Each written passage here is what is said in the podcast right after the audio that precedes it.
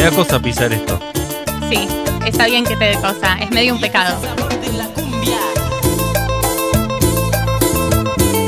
Y lo tengo que hacer en un momento de viaje nazi. En algún momento tengo que pisar porque tenemos dos invitados de lujo, una dupla con- creadora de contenido maravillosa. Los dos por separado son maravillosos, juntos son dinamita. Estamos hablando de Fede Vareiro y de Agustín Geroni. Están ahí del otro lado. ¿Cómo están, chicos? Hola. Hola, buenas tardes, María del Mar, Mati, ¿cómo andan? ¿Todo Bien, bien? ¿ustedes, chicos?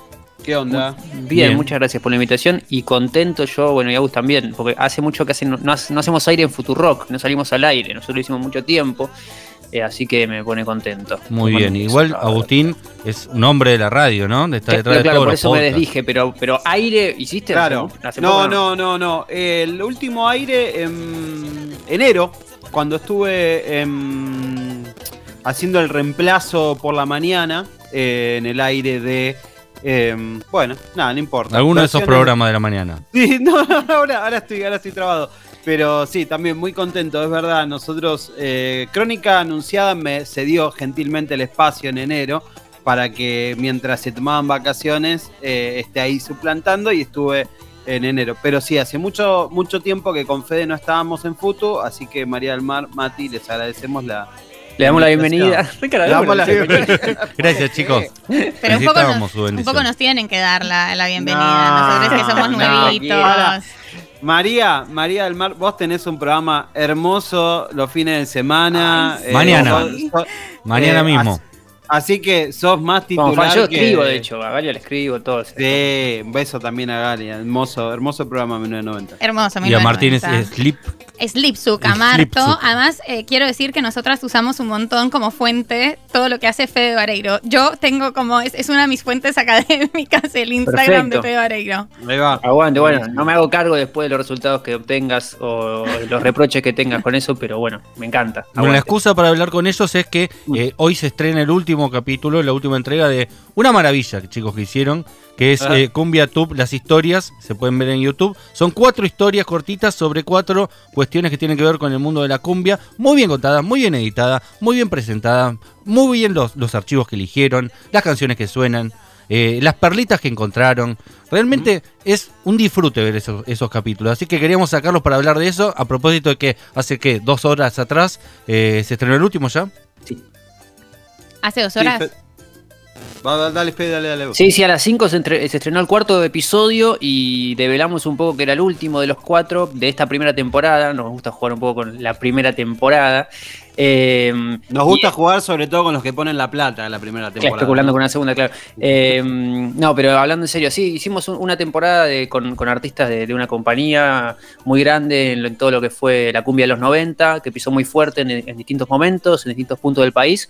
Eh, y un poco no- no- nos invitaron a, que juntos armemos esto, que son estos cuatro episodios, segmentados a veces por épocas, a veces por estilos, eh, y, muy emparentado o dialogando todo el tiempo con el termómetro de lo que pasaba en el país y cómo eso fue como consecuencia de que existan las bailantas, de que dónde estaban esos lugares, eh, de que artistas vengan al país a hacer bandas de cumbia. Es sobre cumbia, acá reforzamos la cumbia tú las Sí. historias y son historias... eh, es, es como buscar la película del soundtrack de nuestras vidas, digamos, porque nosotros somos muy de, de escuchar cumbia desde siempre. Ah, En fiestas de Futurock han sido testigos de, de- de cuánto nos gusta, así que estamos reservados. Tengo que hacer una, una primera pregunta que me interpela eh, personalmente. ¿Qué tanto de cumbia colombiana tiene la cumbia argentina y cómo, Ay, cómo se esa. Perdón, perdón, ser quiere que colombiana, le o sea, demos si todos no- los méritos. Si no robo con esto, ¿con qué más? Eh, No, está bien. ¿Cómo se mezclan eh, y cómo se, cómo se vinculan un poco y cómo llega ese, ese sonido? Bueno, yo creo que un poco de ambas. Tiene, tiene mucha lógica, tiene mucha lógica la pregunta, eh, María, porque definitivamente la cumbia colombiana juega un papel muy importante en, en- en cómo surge, digamos, la identidad propia de la cumbia argentina, eh, la cumbia colombiana, la cumbia peruana. eh, yo creo que fueron las que, las que más han jugado y definitivamente las bandas que se formaron, las primeras bandas que se formaron, que nosotros comentamos en el primer episodio, eh, están muy relacionadas con, con el origen de la cumbia colombiana, con, con los guaguancó, con el Cuarteto Imperial, sobre todo esas dos bandas que hicieron mucha mella en un momento determinado eh, previo inclusive a la historia de- de- del rock nacional, mucho anterior. Mucho antes, sí. y, y- y- y haciendo, y haciendo la verdad que, que- que un momento muy, muy mágico de la música, de la música en, en nuestro país. Así que te diría que mucho y, y no concibo al menos eh, una identidad de la cumbia argentina sin la cumbia colombiana. No, no, creo que no. Sí, de hecho, los guaguancó tienen temas que son temas de cumbia colombiana. Sí, sí, sí. claro, pasa mucho, hay mucho repertorio que, Mucho repertorio. que- que es interpretado por bandas de acá y que en muchos casos eh, es de, de bandas de, de Colombia, de cumbia colombiana. Y sí, es Sí. anterior al rock. Me acuerdo, mi mamá me contaba que cuando era chica escuchaba a los guaguancó. Es decir, es anterior a la existencia de, de, Claro. de, de Lito Nevia, de los gatos salvajes. Es anterior. Es decir, los Bueno. están desde antes. Nosotros, nosotros rescatamos en esto que decían hace un rato, como en los testimonios y perlitas y cosas lindas que, que- que- a la que fuimos a la búsqueda, un testimonio de Sandro explicándolo esto muy bien. Muy bien. sí. Le estaban haciendo una nota a Sandro eh, y él estaba contando el contexto de la cueva, ¿no? Y él contaba sobre lo que pasaba en la cueva. Y, y para irse un poquitito a época y un poquitito atrás y un poquitito para adelante, eh, a- creo que fue ayer, me acuerdo quién subió algo también de Sandro muy, muy lindo. Y no sé si Galia, inclusive Galia creo que había puesto como, el, lo había nombrado como el sociólogo eh, popular, no sé cómo, bueno, pero Sandro creo que tenía esas cosas eh, y él lo, lo- definió muy bien y, dice, le, le dio un, un- un lindo broche a la cumbia en esa entrevista. Dice que la cumbia es lo, lo- lo más grande que hay, como tipo, ¿cómo, ¿cómo no te va a gustar la cumbia? ¿Me entendés? Y ahora dice, sin embargo, esa entrevista fue de los 80. y Dice, sin embargo, hay gente que ahora la mira así medio como de costado. Y, Y nombraba la a. Bobancó como, como una banda que era aceptada por todos porque eran, según él, en comillas, bienudos, ¿no? Bienudos, total. como que los Bobancó sí, pero el resto no. ¿Y por qué el resto no? Poco, poco había eso en testimonio de esa entrevista y está incluida muchos testimonios. De, hecho, recién antes de entrar a la nota, estaba viendo, le, le mostraba a Agus un, un youtuber español que está reaccionando en vivo en este momento al, al capítulo 3, que es el, de la semana pasada. eh, y se sorprendía de, de la voz de Dalila y, y dice, pero qué está, eh, eh, había una nota de en PH de Dalila contando cómo comenzó a cantar, dice, pero qué están comiendo, se sorprendió porque estaban comiendo en un programa de tele acá y me dio gracia. Acá todos los programas comen. Son el único programa. O hay panelistas o están comiendo. Sí. Sí. Bueno. Así que bueno, eso, sí, mucho. Nos contaban un toque de eso, como, como esos orígenes, pero Fede mencionó al principio este boom de los, de los noventas. ¿Qué pasa en los noventas con la cumbia argentina y cómo se vinculan ahí, como para que amplíes un poquito, cómo se vinculan con ese momento político y con esa estética de los noventas argentinos? No, bueno, me parece que hay, hay un todo, obviamente, eh, todo lo que es el, go- el- el gobierno de Menem y todo, hace que haya un montón de fábricas y todo eso que, que- que- cierren por completo y nosotros en, en- en los episodios, no recuerdo si en el primero o en el segundo, Agus por ahí, si- En el uno, en el uno. En el 1, claro, contamos eso, cómo el correlato ese, cómo donde, a, a mí me, me- me impacta mucho y me parece como la figura esa, ¿viste? Del lugar donde de repente arrasó algo y no existe más una fábrica, es el lugar donde la gente va a congregarse a bailar todos los fines de semana. Eh, y un poco se empieza a alimentar un circuito de bailantes en lugares que antes habían sido fábricas en la mayoría de los casos y pasaba eso, las bandas, la gente iba a escuchar cumbia, a verla en vivo y la industria de la cumbia entendió y bueno, la gente con la que lo trabajamos también tuvo que ver en, en un sentido con inyectar nuevas agrupaciones para que ese circuito se vaya como retroalimentando. Te- en, vos iba- en la bailante estaba la banda que estaba de moda, la banda que debutaba hoy, viste, Ha- había todo eso. Y después en el último episodio que se estrena hoy, que hablamos más del cuarteto, eh, también está bueno ese, ese circuito de bailantes porque eh, Córdoba tiene como su, eh, su movida y hay artistas de cuarteto dentro de Córdoba que no salen de, de Córdoba y, no, y no, no es que no existen fuera de Córdoba, pero son eh, Michael, bueno, no sé, iba a decir Michael son, son artistas increíbles ahí y a por fuera de ahí no. Trulala, Eh, Banda 21. Claro. To- Total, y después también contamos cómo Sebastián, movidito, movidito, Claro. este pasito se baila como tú quieres. todo eso es como el primer artista que entiende o que eh, trata de eh, generar un, eh, un circuito, entrar en ese circuito de bailatas por fuera de Córdoba. Lleva él el cuarteto a este circuito de bailantes y como que lo saca de ahí. Totalmente. Eh, no sé si a vos, me- yo me, me fui No, no, no, no. Creo que, que por ahí complementar con, con lo que nos pasó a nosotros y con lo que por ahí de- desde una cuestión más personal nos encontramos al momento de relatar estas historias. Y bueno, yo tengo 35, Fede tiene 33, 32, ¿no? Fede, Sí. bueno, eh, éramos en, en ese momento donde estaba pasando eso, creo que éramos esos, esos niños medios esponja con la música y, y donde realmente eh, yo me acuerdo de haber tenido un cassette de Ricky Maravilla eh, y de escuchar movidito, sobre todo movidito, a dos casas de la casa de mi abuela. Era algo que se escuchaba en la puerta de la casa de unos vecinos de mi abuela.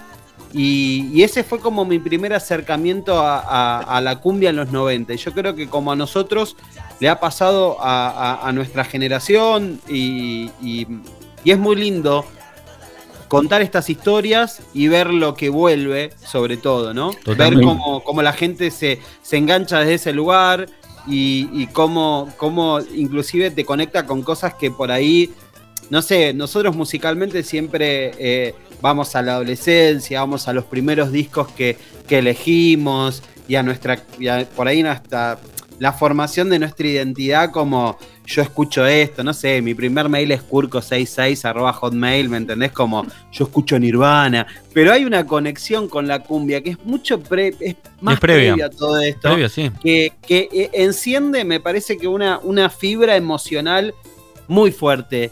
Y, es, es la música popular. Y la cumbia es la música popular. Y es el género de la música popular que nos atravesó a nosotros. Quizás generaciones anteriores han sido atravesadas por el folclore, generaciones mucho anteriores han sido atravesadas por el tango, pero nosotros la música popular eh, para mí es la cumbia y por eso hacemos también lo que hacemos, desde un lugar como de reivindic- reivindicar al género que a veces sentimos que se lo pone en un lugar como medio como, eh, la música para joder, eh, ponete una cumbia y, y- y yo no, no, no creo que se viva así del todo, sé que es eso también, pero, pero bueno, es una posibilidad de reivindicarlo con estas historias lo que hicimos. Yo quería preguntarles a ustedes, perdón, eh, eh, si, si tienen claro su primer vínculo con la cumbia o, o algún vínculo que digan, uy, me acuerdo cuando escuché por primera vez tal banda, tal canción. Ay, yo tengo, pero, pero Claro, tengo la sangre igual le vino tengo, eso. sí, tengo de los dos países para que vean. Tengo, Bien, Ah, ahí va. tengo, tengo Viola. uno, uno binacional. Totola Momposina es, es como Sí, claro. un, un sonido.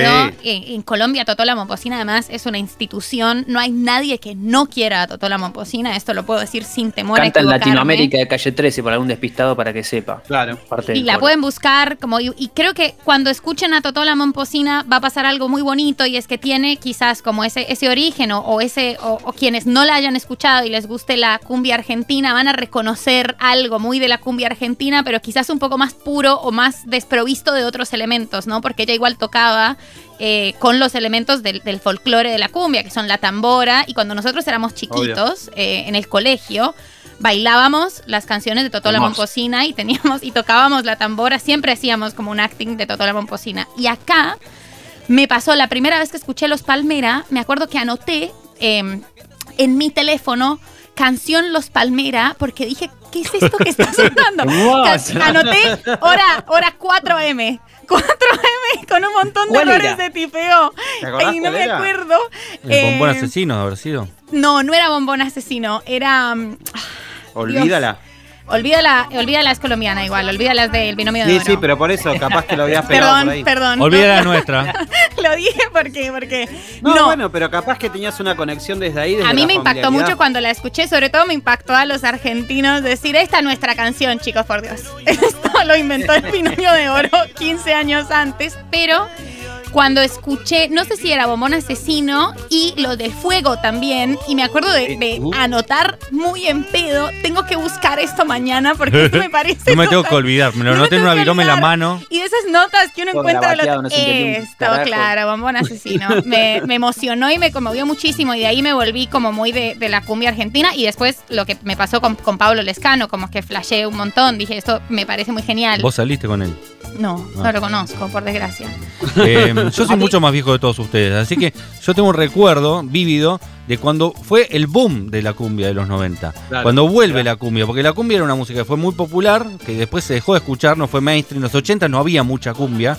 Y de repente aparece un programa de televisión, que no me acuerdo si era en América o en Canal 13, que eh, retoma esta lógica de lo que hoy es Pasión de Sábado. Que era Claro. el papá de, de- de- ¿Cómo se llama el chico que hace Pasión de Sábado? No. Eh, Y- ah, sí, eh, sí, lo tengo, lo tengo. Bueno, en nos vamos a acordar. del- Eh, el papá de él hizo este programa. Y este programa lo que hace es eh, Pablo Serantoni. Pablo Serantoni es el Ah, que hace Serantoni, Pasión de sí, Sábado. sí, sí, pensé y el papá de, de Serantoni era el que había hecho este programa. Que era muy parecido, pero tenía los artistas que la vuelven a pegar o que empiezan a pegarla ahí. Y yo me acuerdo que estar en la primaria, que, de tener una videocasetera y grabar los VHS de los programas completos. Que, porque ahí aparecía Adrián y los Dados Negros, Gladys la Bomba Tucumana, Lía. Cruzet, Ricky Maravilla, Alcides, toda esa generación que surge toda junta, digamos. Aparecen todos a la vez. La, eh, digamos, Violeta de, de Alcides y, la bomba. Eh, eh, ¿Cómo es la pollera amarilla de, Pollera amarilla. de Gladys y la bomba tucumana? No sé si son de la misma época, pero en Buenos Aires se conocieron en la misma semana, técnicamente. sí, total. Claro, claro. Como que fueron contemporáneas. Y eso fue un boom musical. La, la gente empezó a escuchar toda esa música en ese momento. Después, para mí, con los 90 permitió que los sectores populares, esto también pasó en el rock, puedan tener acceso a instrumentos que antes capaz que no podían comprar. Y eh, ahí surge un nuevo sonido, más popular, más de barrio. Con Claro. bandas que terminan siendo lo de la comunidad villera, ¿no? Que fue el grupo Green, el grupo. Yo recuerdo todas esas. Digo, yo estaba en quinto año en Bariloche cuando salió Boquita de Caramelo de- del grupo Sombras. Mirá. No se escuchaba otro disco. Cuando salió ese No, disco, no, no. el país entero solo escuchaba ese disco. Era una cosa de locos. Sí, sí, sí, yo me lo acuerdo Bueno. también, me, me lo acuerdo muy bien eso, me acuerdo el surgimiento de bandas como Comanche, como Comanche, Volcán, claro. eh, que fue como un, un momento determinado, los chacales. Eh, y sobre todo, ¿sabes lo que me parece también, eh, Mati? Eh, nuestra, nuestra manera de divertirnos y de escuchar música, por ejemplo, en los boliches, Sí. fue definitivamente hacia ese lado. O sea, 100%. ya eh, eh, eh, Technotronic y, y Pump the Jump ya no estaba tanto como eh, enfocaba la cumbia. Entonces, eh, esa fue la entrada. Y yo me acuerdo que era lo que se escuchaba. Es, es tal cual lo que decís vos. Bueno, Boquita de Caramelo me parece definitivamente uno de los álbumes más importantes. El álbum de- blanco. De la historia de la música popular. posta, posta, zarpado. Y la Pero, ventanita, no sé si se acuerdan, eh, María Mar no estaba acá entre nosotros, pero cuando surgió la ventanita, no sé, no se escuchaba otra canción en este país. ¿Cuál es la ventana? No. Esta que está sonando debajo. Esta. David, Es ¿me esta. subís un poquito?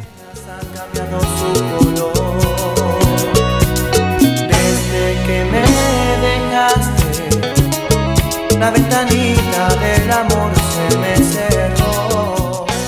Hermosa. Claro. Yo, yo soy más pega a la vuelta, pero la ventanita es un- Sí, La ventanita fue Pega la un vuelta tiene la mejor intro. Y aparte, me, y, me y- ya y coso, y silbato. Tienen como un Sí, silbatito. es Bueno, volviendo un poco al producto que tienen ustedes en este momento en YouTube, que se llama Cumbia Tuplas Historias.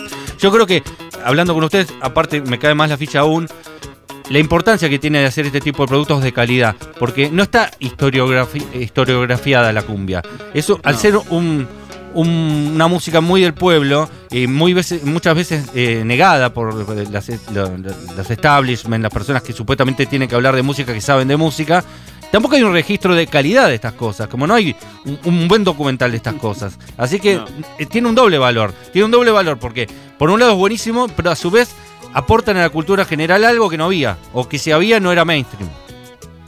Aguante, eh, sí, eh, un poco la, idea de- de- del proyecto este tenía que ver con apuntar a esa dirección y con que trate como de, cultivar algo que, haga que se siga haciendo, digamos. Eh, y respecto al material y eso, nos encontramos ponerle con el- en la mano el máster de la nota, hay una nota histórica Gilda que está subida en algún lado, pero de a poquito, de pedacitos, qué sé yo, y nosotros tu- tuvimos la posibilidad de acceder y de, trabajar el capítulo donde narramos la historia de Gilda con todo el material y con incluso partes que, que- no se vieron nunca.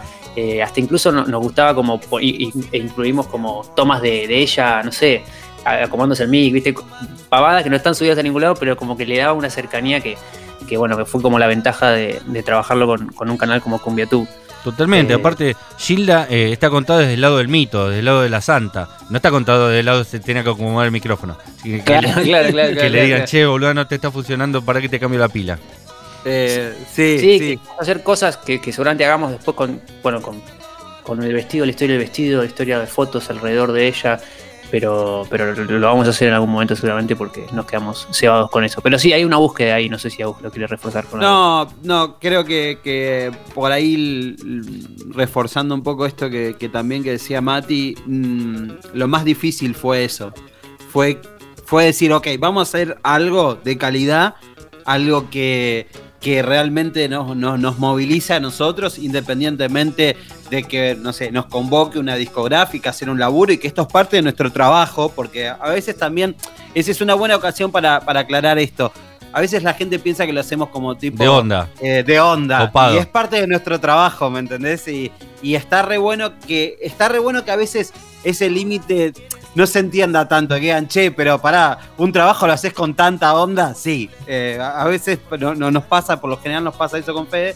eh, y una de las dificultades es encontrarnos con que, bueno, no, No había. esta- es eh, difícil no había, encontrar. No había, no había, no había. Y, y vos decís, bueno, pero pará, estás hablando de, no sé, un hito de la música eh, popular que vendió en cantidad de discos, no sé, igual que cualquier artista de rock que vos le pongas al lado. Y no hay No hay nada. registros. y, y no hay cosas que, que, que vos digas, eh, uy, che, eh, ¿qué, qué, qué, qué flash esto? Nos No hay. tuvimos que meter un montón, tuvimos que tipo preguntar en un montón de lados, tuvimos que a veces, nada, acudir directamente a... Esto no sé si lo puedo contar, pero eh, Marcos Camino, que es eh, el acordeón de los Palmeras, en un momento... Vos imaginate, Los Palmeras, estamos hablando de una de las bandas más importantes de la cumbia argentina, de la historia de la cumbia argentina. Una de las bandas más importantes de la Argentina. Sí, de la Argentina. Tuvimos que, viste cuando, cuando tenés una duda de, che, este que está acá, ¿es este o es aquel? O, e-?". o sea, porque no hay un registro claro en la Argentina de una historia eh, tipo eh, homologada. de ¿Dónde fue esta foto, Marcos? ¿Dónde ¿Quién es fue? este? ¿Cómo, es Tipo- tal cual, tipo, todo ese tipo de cosas. Sí, de hecho ustedes lo que- cuentan mucho, yo lo entendía así, para también que quede, por fin, que quede historiografiado, eh, historiografiado, me cuesta mucho esa palabra Claro. también, es como comorbilidades. Comorbilidades, Martín, Pero que quede, es decir, que la próxima vez que alguien quiera saber, esté en algún Claro. lado. Y este tipo salió de este grupo, pero después terminó siendo el que armó con este otro, este otro grupo, que después fue el que marcó esta otra cosa. Independientemente, independientemente que esto lo decimos siempre, nosotros no somos especialistas de, nada y, nos encanta la música y nosotros vamos a la música con la emoción y, con la pasión que abarcamos muchos géneros eh, y siempre hay un montón de gente que sabe un montón, ¿viste? Cuando opinas de música es como... Corres siempre con esa, que hay un montón de gente que sabe un montón y que te va a venir a decir, ¿Cuánto mira, sabe? acá, Pero Acá justo en este no tema de la vos. cumbia, nadie va a, sal- a salir a decir que sabe más que vos, quédate tranquilo, vos sos Ay, el referente. Ay, ay, ay, ay. Ay, Una, ay, una pero- última pero- pregunta. eh, con respecto, creo que a lo primero que dijiste, Fede, pero como mencionaste Gilda, y yo la, no- la conocía de antes, pero la vi en la película, en la película Ajá. de Gilda, hay algo que me llamó mucho la atención y quería saber si es mito de la película o es verdad de los circuitos de la cumbia en los 90 y es como la influencia del, del mercado central. Ellos van al mercado central en un momento. eh, y hay algo muy importante que pasa en el mercado central con, con que gusten los, los cassettes de Gilda en el mercado central, pero quería saber si eso es como un, un flash de la película o si eso tiene que ver como con estos circuitos de bodegas. Yo creo que hay, hay muchas cosas que están como que la película, es como la serie de Luis Miguel, viste, que dicen, y Suave se hizo así, y vos decís, no se hizo así. No es. Eh, en ese caso puntual, no me quiero, no, no, no estoy seguro. Yo, o sea, trabajamos con, con- con el equipo de, que estuvo trabajando con ella en ese momento, y, y sí, hablamos mucho sobre el, quién la descubrió y dónde fue, que por ahí en la película está retratada de una manera que eh, se dibuja un poco. Eso, la verdad que no, no sé si fue tal cual lo marca en la película. Agus, ahí no, yo, yo ahí me quedo, me quedo medio afuera, la verdad. O sea, trabajamos un poco la historia con el equipo de ella, pero. eh, El boom de esa Gilda cuestión- fue raro. Yo lo, lo viví en tiempo real, digamos. Se hizo primero popular en los barrios y después llegó el mainstream, pero surgió como muy de Claro, abajo, o- como un magma lo que- surgió. Lo que pasó fue que explotó comercialmente una vez que, que ya no estaba, digamos. Además. esa es la realidad. Y, y de hecho, eh, en el capítulo, creo que Agus lo digo, o lo digo yo, pero es como. eh, es una de las pocas artistas eh, que tienen como mucha obra y que una vez que está muerta empieza como a crecer las reproducciones y, mantiene un nivel que por ahí hay otros artistas que se escuchan mucho, que incluso son más nombrados o uno entendería que son más populares, pero no tienen tanta, tanto, tanta demanda, digamos, en plataformas y eso. Eh, y con Gilda pasa, ¿viste? Pero es re loco, es como. Casi, sí, estaba, tocaba, la rompía, pero una vez que, que como que murió ahí, como que empezó a, como a acrecentar un poco el mito y las canciones creo que tomaron eh, más fuerza. Muchas canciones Sí. incluso parecen que hablan de su muerte, porque uno las escuchó recién después que ella murió. Como esto no es una despedida, es una Hay una historia que- ahí, sí, total. que pa- Sí. no, no es otra canción, es una canción que ella escribió para sí misma para cuando muera, pareciera. Como una especie de legado post-mortem. Mira, a mí Es me un- parece, en, en ese sentido, me parece como que a veces eh, la historia que se escribe después quiere explicar lo anterior y no sé si tiene tanto... O sea, no sé si ese recorrido me parece que es tan válido. Me parece que, que- que está bueno. Con Gilda lo que sucede es que nosotros planteamos en el episodio por qué para nosotros es importante Gilda.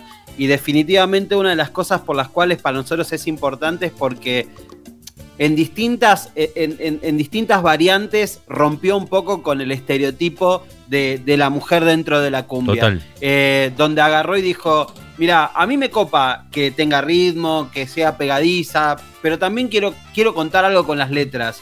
Eh, entonces, eso me parece que toda esa construcción que por ahí nosotros hoy naturalizamos de alguna forma, es lo que la pone en el lugar donde está, ¿me entendés? O sea, no es ma no fue magia. ¿entendés? Eh, eh, Gilda es una, es una artista que tiene un montón de esas cosas y que las letras eh, están bárbaras, como también están bárbaras las letras, no sé, como la música de Lía Cruzet, pero desde otro lado, desde otro enfoque.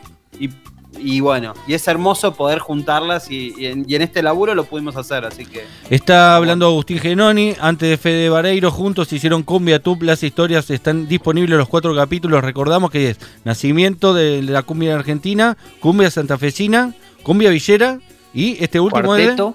de, Cuarteto. Y el, y el segundo es como la- la- los 90, la explosión ráfaga, para hacer un, un repaso Claro. de bandas, es Las Sombra, band- Antonio Ríos, Los Dinos, Ricky Maravilla, Total. después Caricia, Citeruna, Los Charros, Mar Azul, Los Palmera, Trinidad, Leo Matioli, Dalila y vamos arriba. Yerba Brava, bla, bla, bla. Sí, cuando se incorporan las boy bands, los Backstreet Sí. Boys a la cumbia, hermoso. Hermoso. ¿No? O sea, Hermo- Bueno. Y hay, hay un montón de cosas, hay un montón de cosas que nosotros, o sea, los episodios duran 25 minutos promedio. Obviamente nos dicen con, pero gustado que duren una hora, que no los iba a ver ni el choto, pero digo, que hubiese que duren un montón para poder contar como tipo entre telones y cosas como marketineramente cómo se planteó determinada banda como Red, ¿me Claro. entendés? A- al momento de decir, ahí en el episodio nosotros decimos, es como la boy band, pero hay algo, siempre hay algún datito más y nosotros pudimos acceder a la gente de Leader Music que nos contó, mirá, el tema de la, bueno, hay un capítulo especial para mí que, que alguien lo tiene que hacer,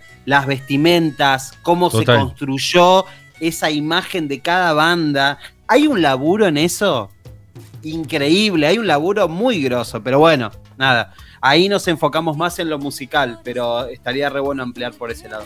Sí, aparte en los 90 tantas bandas de cumbia hubo y muy buenas, de muy buena calidad, la nueva Luna, cosas que quedan afuera, ¿viste? Tremendo. De tantas cosas buenas que hubo que quedan afuera. Eh, Obvio, obvio. Les agradecemos chicos, los admiramos mucho, son geniales, ¿no? Somos fans. Chicos, ahora que lo acaban de mencionar, me acordé de que la canción, mi, mi, mi génesis de la cumbia argentina, fue Nunca me faltes, de Antonio Ríos, tema que todavía me emociona. No nombramos a Antonio Ríos, mira la cantidad de Lo- gente lo, que hay. Lo, lo nombró Fede recién y dije, claro, me acuerdo de la nota. Antonio Ríos. Nunca me Sí. Temón. De, hecho, de, hecho, de hecho, es el primer artista que, que nosotros entramos en la historia en Cumbia Tube. capítulo primero. 1, artista 1, Ujú. lado A. Antonio Lado A. Ríos. Y encima la pegaron porque salió campeón Colón el día que estrenaron el capítulo de Cumbia Santafesina. Angelado. Algunos chicos. dirán que fue casualidad y tendrán razón. Angelado. Claro, Fede Vareiro, Agugenoni, gracias por haber salido en este quinto programa después de la tormenta en Futuro. Hermoso. Muchas gracias a ustedes. Muchas, muchas Beso por gracias. allá. ¿Y nos vamos con el maestro? ¡Qué temón! Nunca me faltes. Para María del Mar Ramón. Gracias.